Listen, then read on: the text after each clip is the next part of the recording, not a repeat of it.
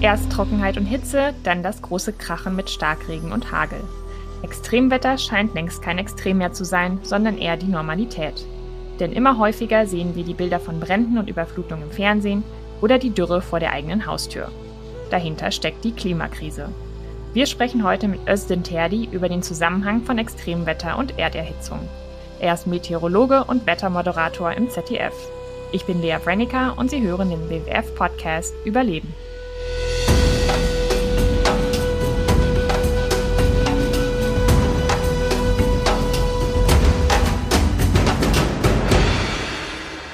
Ja, hallo Herr Terli. Vielen Dank, dass Sie heute Zeit haben, bei uns in unserem Podcast dabei zu sein. Ja, sehr gerne. Ich freue mich. Der Grund, warum wir heute sprechen, ist, dass wir in den letzten Wochen und Monaten ja eine kleine äh, Wetterachterbahn erlebt haben. Äh, gefühlt war es bis zum Mai kalt, dann ist man vom Winter direkt in den Hochsommer gestartet mit über 30 Grad und dann mhm. kam direkt wieder die Abkühlung mit Starkregen und Hagel. Ähm, wie normal ist denn dieser Wechsel zwischen sehr kalt und sehr heiß, sehr nass und sehr trocken? Also bleibt die Mitte zunehmend aus?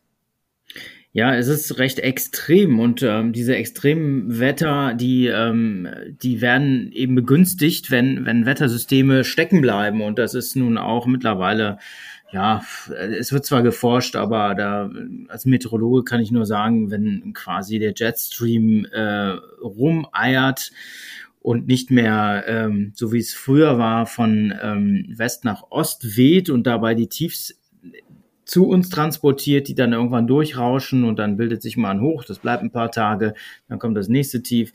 Das wäre ja vielleicht so der normale Ablauf, aber ähm, man beobachtet, dass die Hochs und Tiefs im Prinzip längere Zeit liegen bleiben.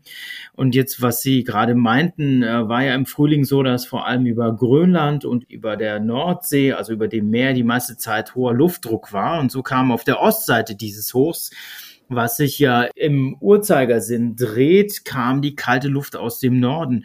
Und wenn äh, so, ein, so ein Wettersystem stecken bleibt und permanent die kalte Luft aus dem Norden kommt, dann wird es halt in Deutschland auch nicht warm, weil solange die Luft nicht auf Süd oder sagen wir mal West dreht, dann kommen auch keine milden Luftmassen.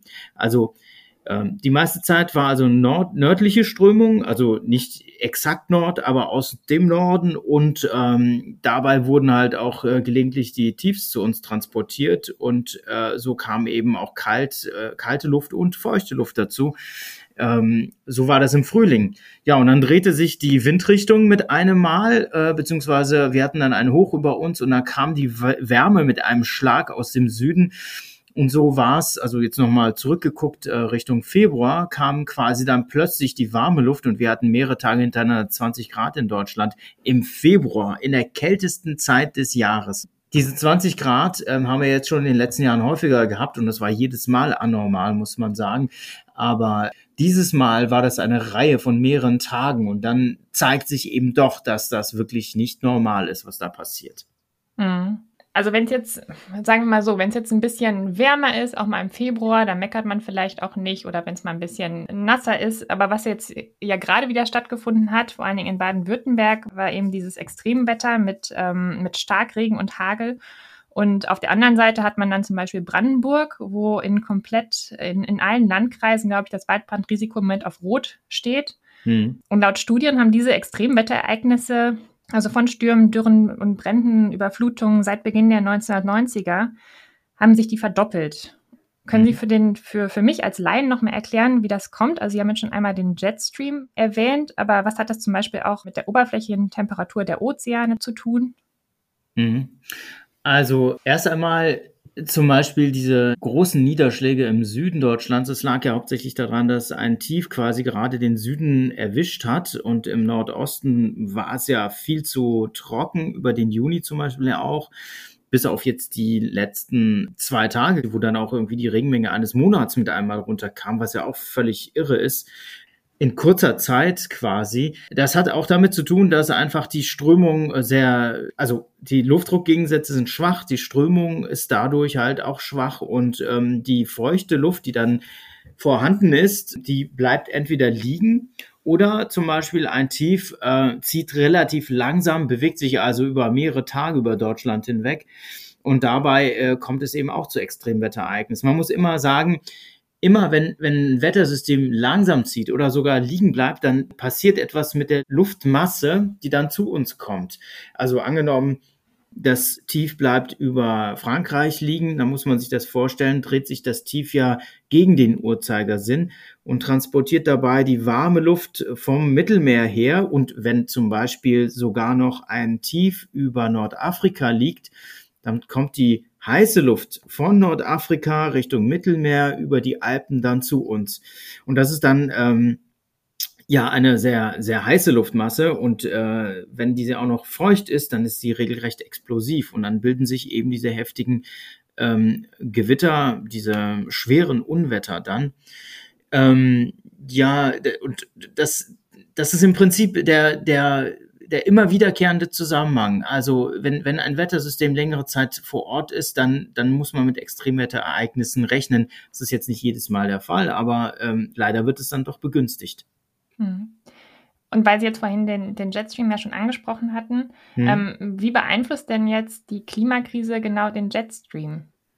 Da gibt es Untersuchungen drüber, mehrere Papers schon und mittlerweile vom Alfred-Wegener-Institut, das Potsdam-Institut für Klimaforschung und auch äh, weitere renommierte Institute, die das untersuchen, dass quasi durch die Erwärmung äh, der Arktis ähm, das spielt auf diesen Jetstream zurück. Und zwar folgendermaßen, je wärmer die Arktis wird, desto äh, nähert, desto eher nähert sich die Temperatur den mittleren Breiten an. Also, oder drehen wir es um, je kälter es ist in der Arktis und je wärmer es ist hier in den mittleren Breiten, desto äh, stärker ist der Jetstream und nähern sich die Temperaturen an. Und die Arktis äh, erwärmt sich ja immer weiter, hat sich ja dreimal stärker erwärmt bisher als der Rest des Planeten desto schwächer wird der Jetstream. Und das wird äh, eben beobachtet und darauf zurückgeführt, dass der Jetstream quasi dann stärker meandert. Also wie bei einem Fluss diese Meander bildet und dadurch weiter in den Süden ausgreift und dann weit in den Norden.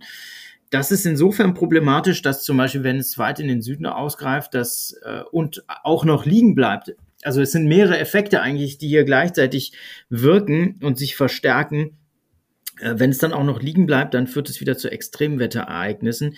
Problematisch ist auch, dass dieses starke Meandern, also wenn, sagen wir mal, jetzt der Jetstream weit in den Süden reicht, und dann die Luft, äh, die warme oder heiße Luftmasse weit in den Norden transportiert, ähm, erreicht diese Luftmasse auch die Arktis und schmilzt wiederum Eis. Mhm. Ähm, man hat den Eindruck, als ob all diese, diese Mechanismen versuchen irgendwie das, das alles noch zu verstärken. Also in der Arktis reden äh, die Wissenschaftler ja auch teilweise von der Todesspirale Arktis, weil das mhm. Eis da einfach immer weiter dezimiert wird. Also es verschwindet.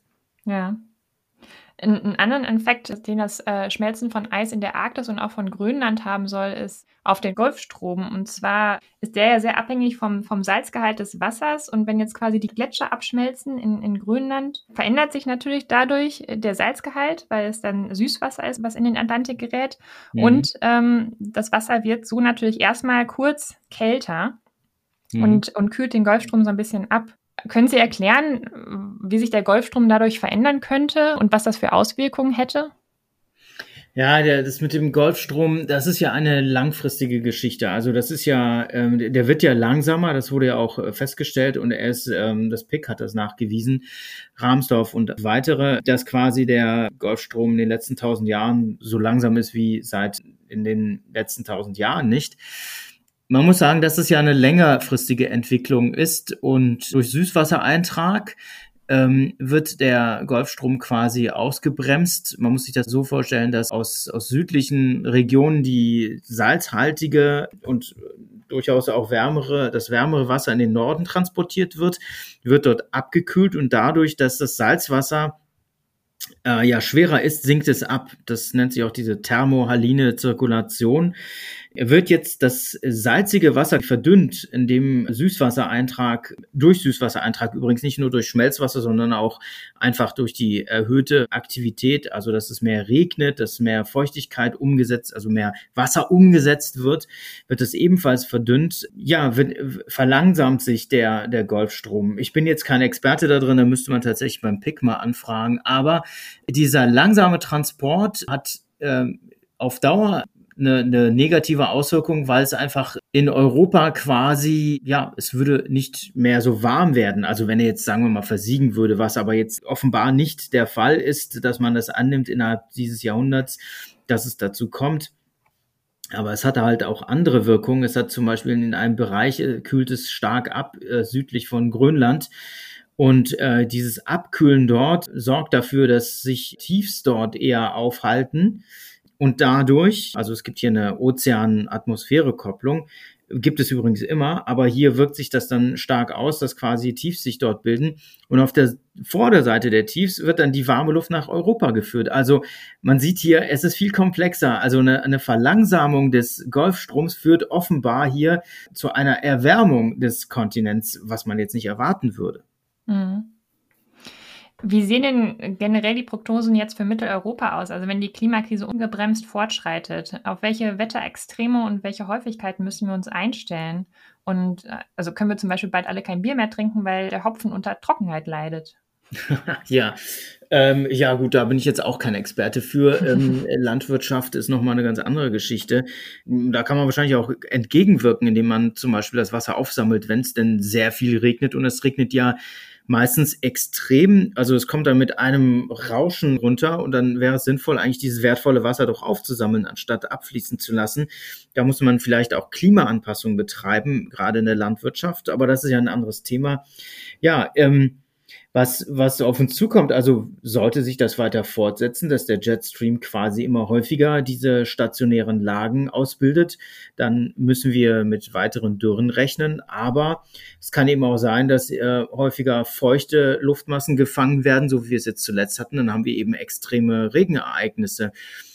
Kurioserweise hatten wir letztes Jahr so einen Fall, wo in Brandenburg waren die Flüsse übervoll, weil es im Süden geregnet hatte und dadurch Hochwasser war. Und ähm, ein paar Kilometer weiter herrschte Dürre weil es einfach zu wenig geregnet hatte. Also man sieht hier, es ist alles nicht so einfach, dass man sagen kann, ähm, das eine ist äh, führt dazu und das andere führt dazu. Es gibt Überraschungen manchmal, zumindest in der Auswirkung der Veränderungen im Klimasystem.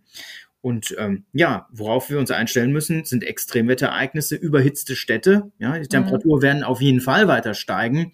Das ist sehr einfach nachzuvollziehen. Die Projektionen äh, des Deutschen Wetterdienstes und der anderen Institute zeigen, dass die Temperaturen weiter steigen. Und warum sollte das auch nicht der Fall sein? Weil wir setzen immer noch sehr viel Kohlendioxid frei.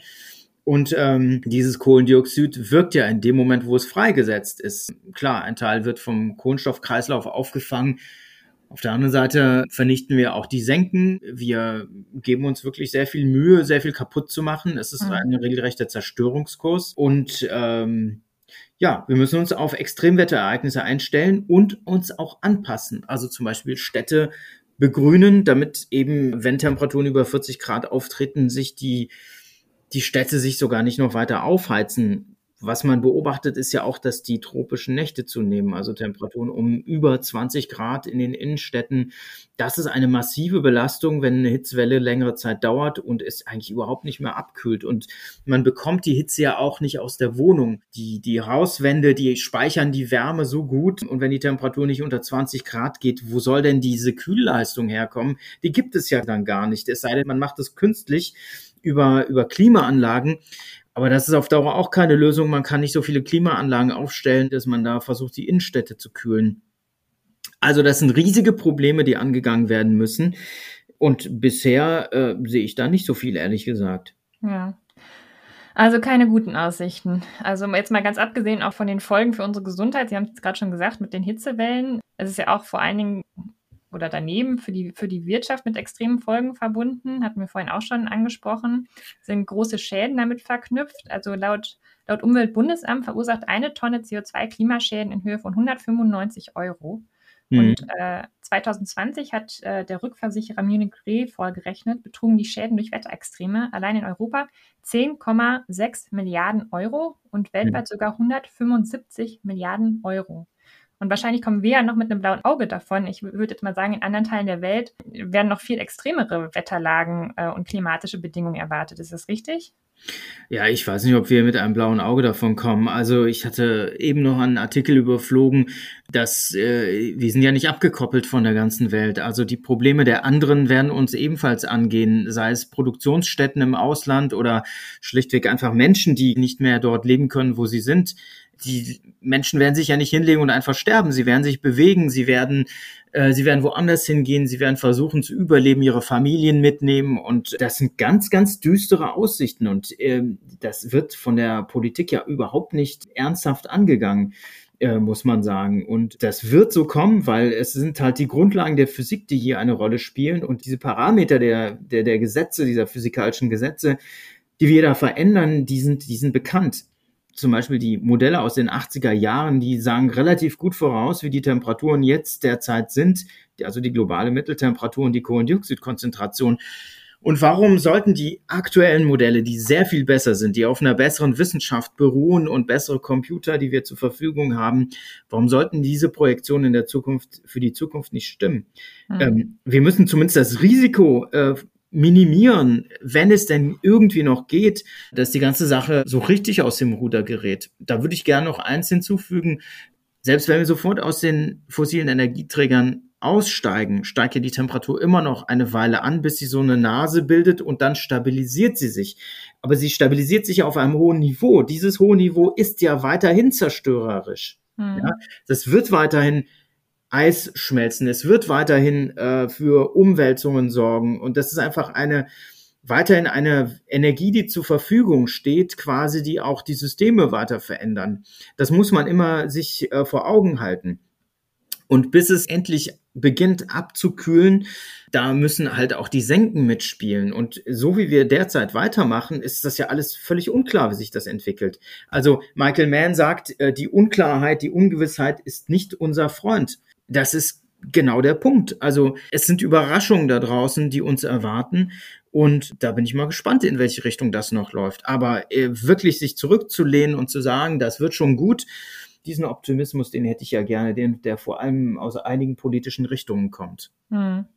Ja, genau. Ja, wie Sie schon sagen, also wir, wir müssen auf jeden Fall jetzt zweigleisig fahren. Ne? Einmal mit der, mit der massiven Reduktion von Treibhausgasemissionen auf der einen Seite, aber mhm. natürlich dann auch mit dem, mit dem Aufbau und dem Schutz der Senken. Also mhm. von von Wäldern, von Böden. Es muss beides passieren.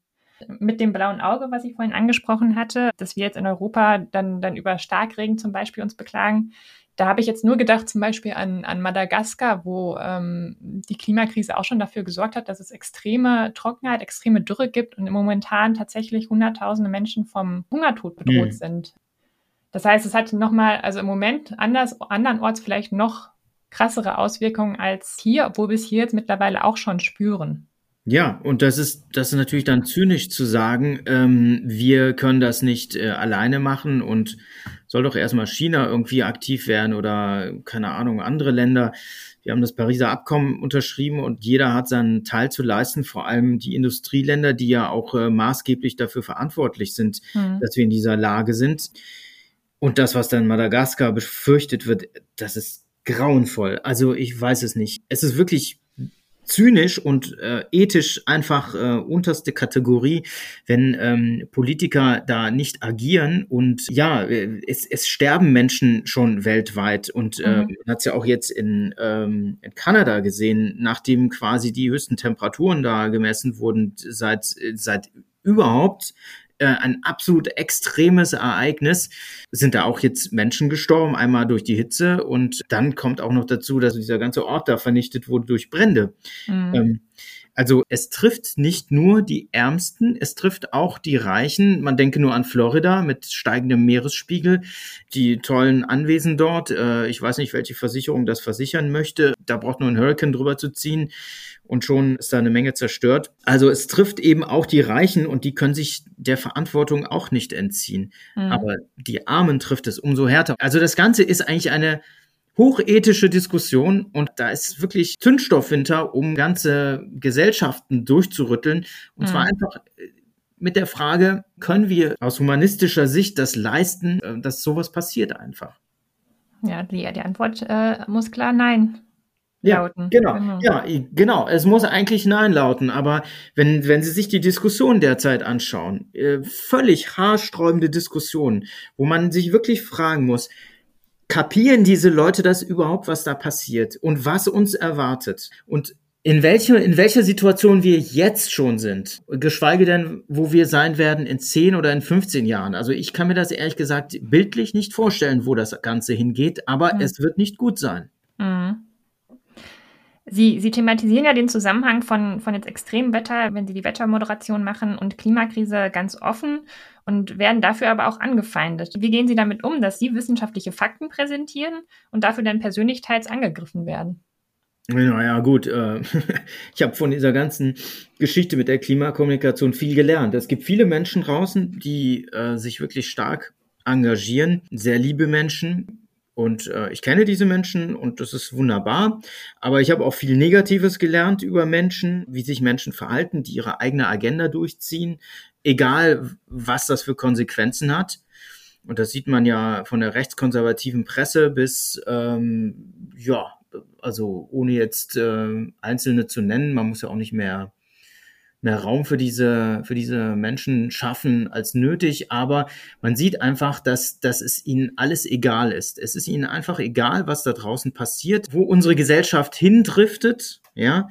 Und wir driften auf eine Zerstörung hin, die es in sich hat, weil das, was da draußen passiert, ist endgültig. Es gibt ja immer dieses Beispiel mit dem Waldsterben in den 80er Jahren, das haben wir ja auch überlebt. Und ja, ähm, ja, warum haben wir es überlebt? Weil wir so viele Filter eingebaut haben.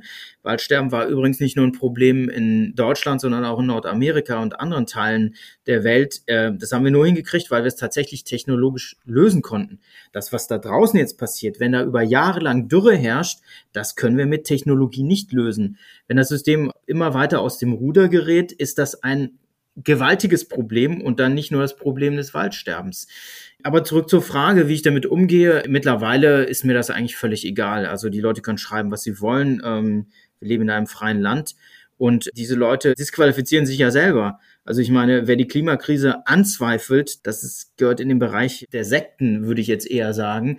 Und äh, wer Begriffe wie Klimareligion benutzt oder was war das Unwort noch? Äh, ich habe es schon wieder vergessen aus dem, aus dem Jahr 2019. Klimahysterie, genau. Mhm. Ähm, das ist ja, wer das benutzt, hat ja überhaupt nichts verstanden. Also es ist ja völliger, völliger Unsinn, sowas zu benutzen. Und man sieht einfach, wie sehr die, der Diskurs einfach verschoben wird und verändert wird. Aber mit Fakten hat das nichts zu tun. Ähm, und diese Menschen, die machen das ja einfach aus einer persönlichen Agenda heraus oder aus einer Agenda, was weiß ich, um einen Konzern zu erhalten. Die Ölindustrie ist ja da ganz weit vorne dabei, die ja auch ganz ordentlich Greenwashing betreibt ja, die haben halt einen, die haben eine bestimmte Idee. Die wollen halt mhm. halt weiterhin diesen zerstörerischen Kurs weiterfahren, damit einfach sich nichts ändert. Aber das geht einfach nicht mehr so, weil es ist ja auch sichtbar. Wir sehen es ja auch da draußen.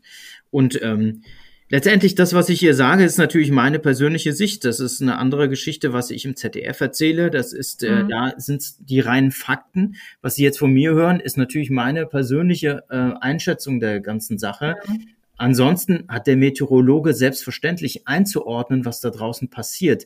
Und die Klimafolgen, die wirken sich auf das Wetter. Und äh, da gibt es nichts rumzudeuteln. Das hätte natürlich die Gegenseite etwas anders, weil sie da eine politische Motivation sehen. Ist natürlich kompletter äh, Unsinn, aber man kann es ja mal versuchen. Haben Sie denn noch Hoffnung, dass, dass wir die Klimakrise aufhalten können? Oder was müsste Ihrer Meinung nach äh, dafür passieren? Also zum Beispiel bei uns in Deutschland? Also Grundsätzlich kann das nicht eine Partei lösen. Grundsätzlich kann es nicht eine Gesellschaftsschicht lösen und ähm, auch nicht ein Land alleine. Trotzdem muss jedes Land seinen Beitrag leisten. Wir müssen alle an einem Strang ziehen. Also alle politischen Parteien müssen ran und sie müssen es effektiv machen und so, dass es tatsächlich eine Wirkung äh, erzeugt. Man kann nicht Klimaschutz machen, ähm, Larifari, man muss in die Vollen rein. Und wenn man das macht, dann heißt es immer noch nicht, dass wir den Karren aus dem Dreck ziehen. Dann bedeutet das eher, dass wir das Maximale versuchen, um das Risiko maximal zu minimieren. Ob ich jetzt Hoffnung habe, weiß ich nicht. Ähm, die Hoffnung stirbt zuletzt, sagt man ja. Aber es sieht im Moment nicht gut aus. Und ich meine, schauen Sie sich die Diskussion der letzten Wochen an. Das ist, das ist haarsträubend. Ja, das ist einfach haarsträubend. Weltweit passiert da tatsächlich mehr. Wenn ich mir angucke, was äh, der, der neue Präsident in den USA macht, gibt das durchaus Hoffnung und der macht natürlich einen enormen Druck global. Ne? Jetzt muss er das aber auch umsetzen, was er da vorhat. Also nur darüber reden reicht nicht, genauso wie der New Green Deal, den sie dort vorhaben, oder der Green Deal in Europa. Alles schön, wunderbar, 60 Prozent Reduktion und so weiter. Aber umgesetzt werden muss es. Und erst, wenn es umgesetzt wird, wird es ja eine Wirkung entfalten. Und das muss in einer absehbaren Zeit passieren.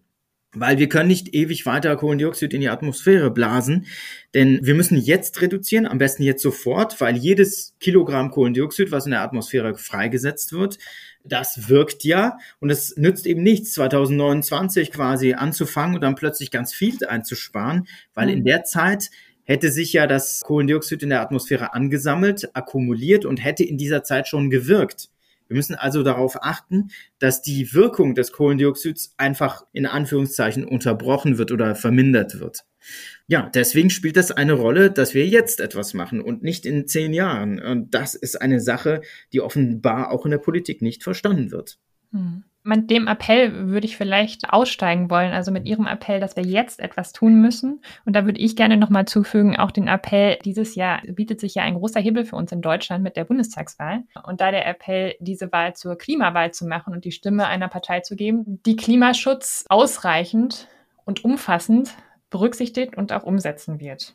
Damit das jetzt keine Wahlwerbung ist, müssen wir natürlich sagen, jede Partei hat natürlich die Chance, sich im Klimaschutz so zu engagieren, dass genau. es auch funktioniert. Ne? Also ähm, keiner kann sagen, ähm, das überlassen wir einer Partei, dann strengt nee, genau. euch halt an. Ihr müsst alle an einem Strang ziehen. Das geht nicht. Es, man kann nicht man kann nicht äh, einer Partei oder einer Gruppierung oder den, den Fridays for Future das Ganze überlassen. Es geht uns alle an. Es geht jeden einzelnen Menschen auf diesem Planeten an. Das ist der Punkt. Wenn das begriffen ist, ändert sich auch die Art und Weise, wie wir an die Sache rangehen. Nur nochmal klar zu sagen, nicht, dass das nachher heißt, wir machen hier Wahlwerbung, weil das wird nämlich die Gegenseite auch gerne machen. Und äh, damit hätten wir den Wind aus den Segeln genommen, würde ich sagen. Genau, nee, auf jeden Fall. Also jede Partei, die äh, eine Regierung bilden möchte und auch äh, der Verantwortung, die sie dann trägt, gerecht werden möchte, braucht ein umfassendes Klimaschutzprogramm, eine Strategie, die sie dann auch umsetzt. So sehen mhm. wir das auch. Genau. Super, dann bedanke ich mich sehr, dass Sie sich heute die Zeit genommen haben. Ja, sehr gerne. Es ist mir eine Herzensangelegenheit. Das, das konnte man hören. Das freut uns. Vielen Dank. Tschüss. Jetstream, Golfstrom Große Systeme, die für das Wetter auch bei uns in Deutschland eine tragende Rolle spielen, können durch die Klimakrise ins Wanken geraten, mit extremen Folgen. Wer nicht zunimmt Hitzewellen und Dürren auf der einen und heftige Niederschläge mit Überflutung auf der anderen Seite erleben möchte, muss alles daran setzen, die Erderhitzung zu begrenzen. Das war der WWF-Podcast für diese Woche. Wir freuen uns, wenn Sie auch nächste Woche wieder einschalten.